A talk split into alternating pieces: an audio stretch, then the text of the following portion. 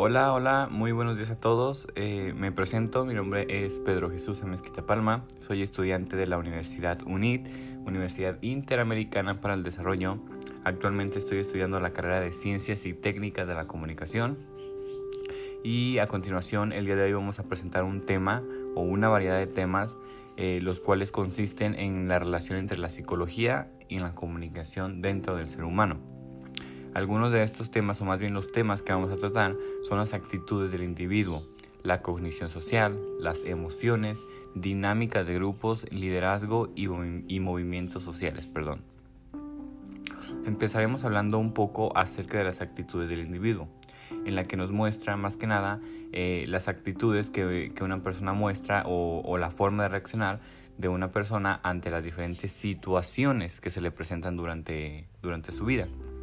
Eh, es cabe destacar que esas actitudes pueden ser positivas o pueden ser negativas, siempre y cuando eh, la forma en la que las tome o la forma en las que se, mm, se lleguen a ver las cosas, su realidad en ese momento, este, va a ayudar o va a perjudicar eh, la actitud de esa persona.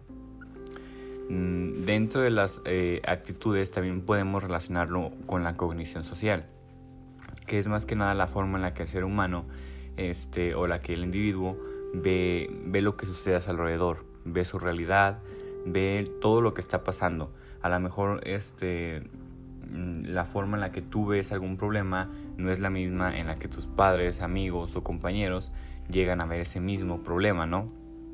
Es ahí cuando empezamos a notar que la actitud que nosotros estamos tomando hasta ante ese problema no es la misma que los demás están tomando.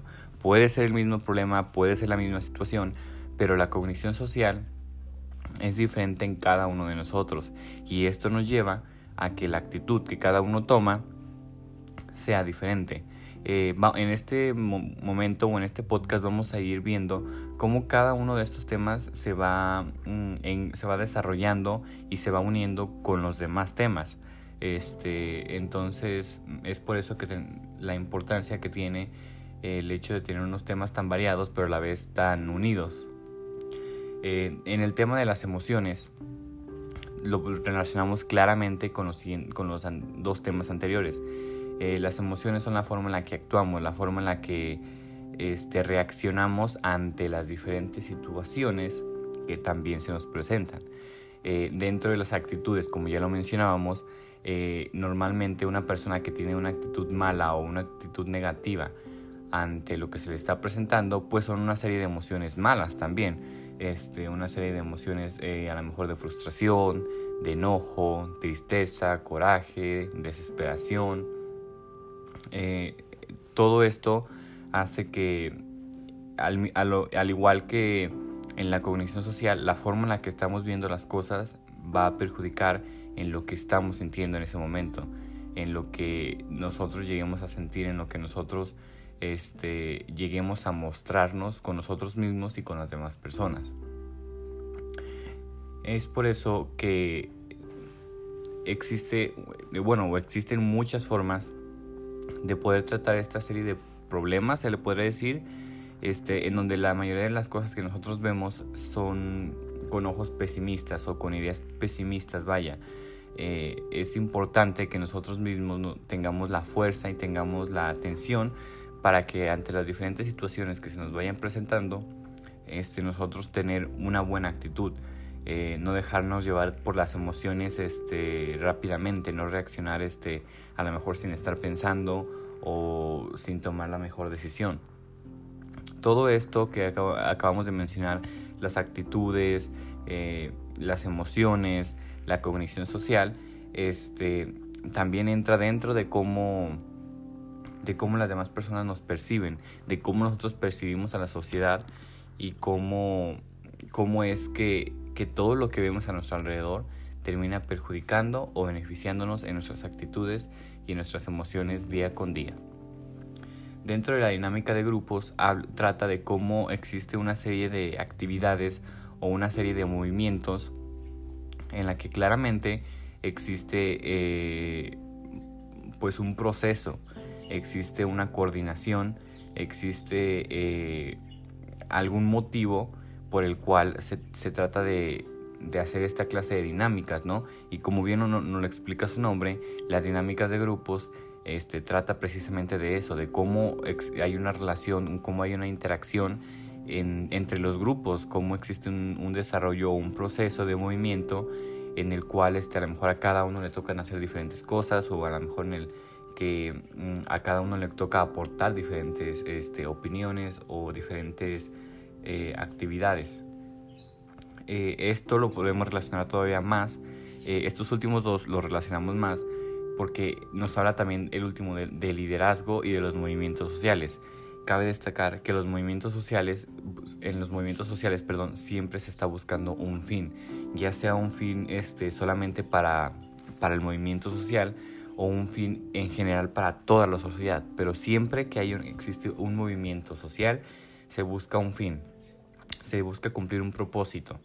Es por eso que dentro de, de esto existe liderazgo. El liderazgo es una persona capaz de llevar este, este proceso es una persona que conoce el proceso y que sabe cómo lograr de la mejor manera este proceso para poder cumplir la finalidad o el propósito. Eh, en algún texto que leímos en, eh, en mi universidad decía que las personas con el liderazgo no solo eh, tienen este derecho a mandar, sino que también tienen derecho a escuchar, tienen derecho este, a, a expresarse y que las demás personas dentro de su grupo se expresen.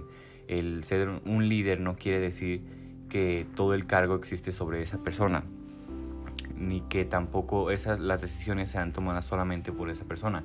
Porque en muchas ocasiones cuando hablamos de, líder, eh, creemos que es una persona que se encarga totalmente de todo, que que solamente pueden ser las decisiones tomadas por esa persona. Y no, no es así. Un líder o un buen líder trata de comunicarse de la mejor manera con, con su grupo, con, su, con sus compañeros, vaya, este, para lograr una buena decisión, para lograr una buena finalidad. Este, y sobre todo para lograr, como lo acabamos de decir, una buena comunicación y una buena interacción entre todos los que pertenecen al movimiento social. Eh, dentro del liderazgo podemos ver que a lo largo de la historia han existido personas que han sido líderes claramente, pero no, han, no lo han llevado de la mejor manera o no lo habían llevado de la mejor manera.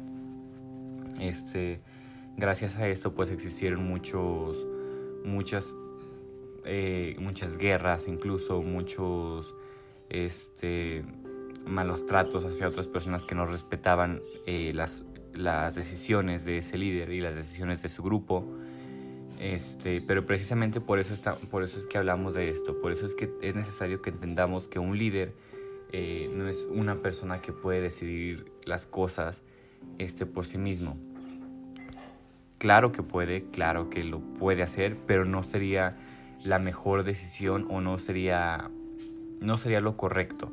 Para, para que un líder pueda tomar decisiones, es necesario que primero lo comunique eh, con sus demás compañeros, lo comunique con, con a lo mejor mm, otra serie de, de líderes, este, pero siempre y cuando se esté respetando también las decisiones de todos los demás este, integrantes de, de los movimientos sociales. Es, y pues bueno, como lo pudimos notar dentro de las dinámicas de grupos y de liderazgo y los movimientos sociales existe mucha relación, porque dentro de las dinámicas de grupos podemos decir que pueda que también exista un liderazgo o pueda que no lo exista. Pueda que solamente estemos hablando de la dinámica, de la actividad, del proceso que en ese momento se está, se está viviendo, ¿no? Y de cómo se está viviendo día con día. Eh, también pudimos observar cómo los tres primeros temas se relacionan de una manera impresionante para tomar decisiones, para mostrar actitudes y para, al final de cuentas, lo que nosotros tenemos, lo que nosotros percibimos y lo que nosotros almacenamos es lo que en algún momento nosotros lo vamos a comunicar y lo vamos a expresar con las demás personas. Este, considero de mucha importancia cada uno de estos temas porque siento que son de suma importancia para el proceso, el proceso de comunicación y el proceso de entender por qué decimos las cosas, por qué sentimos eso y por qué actuamos así. Este, cada uno de estos es genial. Esto es todo, espero les haya gustado y nos vemos hasta la próxima. Bye.